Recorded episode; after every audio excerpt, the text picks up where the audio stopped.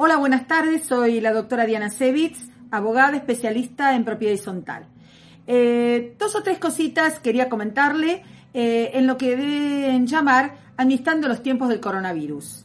Estamos todos afectados, seamos propietarios, locatarios, consorcistas, administradores y proveedores. En general, toda la comunidad consorcial y la comunidad en general.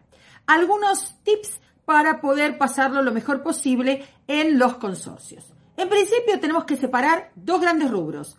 Uno es la cuarentena establecida por el mm, decreto 260 del 2020, del 12 de marzo, dictado por el gobierno de la ciudad de, perdón, por el Poder Ejecutivo Nacional, donde está toda aquella persona que haya venido de los países en riesgo, que está establecido en el decreto, tiene que hacer cuarentena una vez ingresado en su unidad funcional. Pero a su vez se ha ampliado ese decreto donde se dice que todas aquellas personas que ingresen al país deben hacer la cuarentena. Esto es obligatorio en los consorcios, ¿sí? Si yo voy a vivir en una unidad funcional.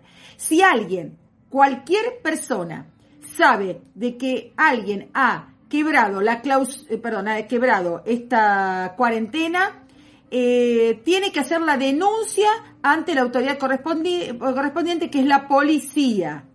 Si el encargado sabe, tiene que avisarle al administrador.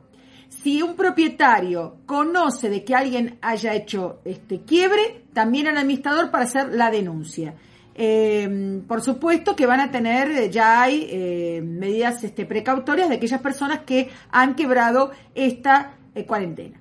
Distinto es lo que estamos haciendo todos, espero, que se llama eh, el aislamiento provisorio. O sea, aquellas personas que pueden quedarse en su casa y em, hasta el 31 de eh, marzo para no propagar el virus. Entonces, frente a esto, es importante tenerlo bien en claro cuáles son los que tienen que estar en cuarentena y cuáles son los que tienen que estar aislados preventivamente. O sea, como digo yo, no estamos de vacaciones, donde podemos, en nuestras casas estamos trabajando.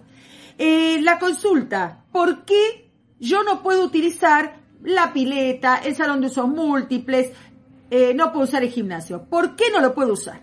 Primero porque el mismo decreto dice que se puede prohibir el uso de las piscinas.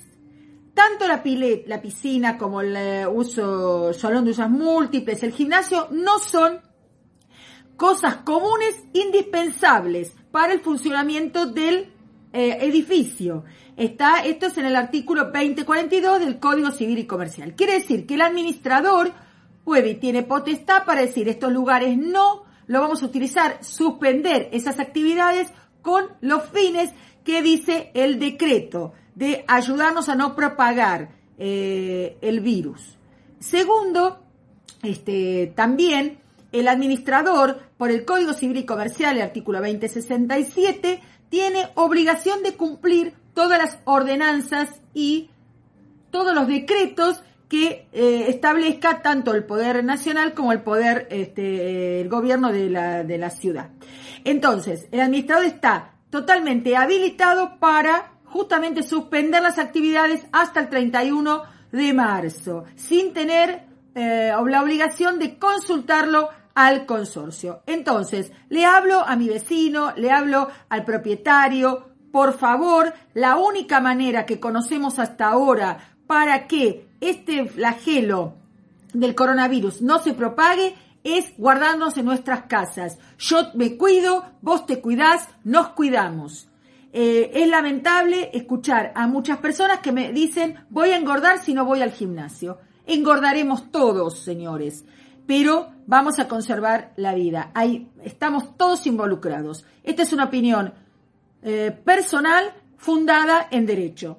Eh, cualquier persona que necesite, los que me conocen y los que no, saben que me pueden encontrar en el mm, WhatsApp 11 4938 6740 o en el Facebook Consorcios Hoy.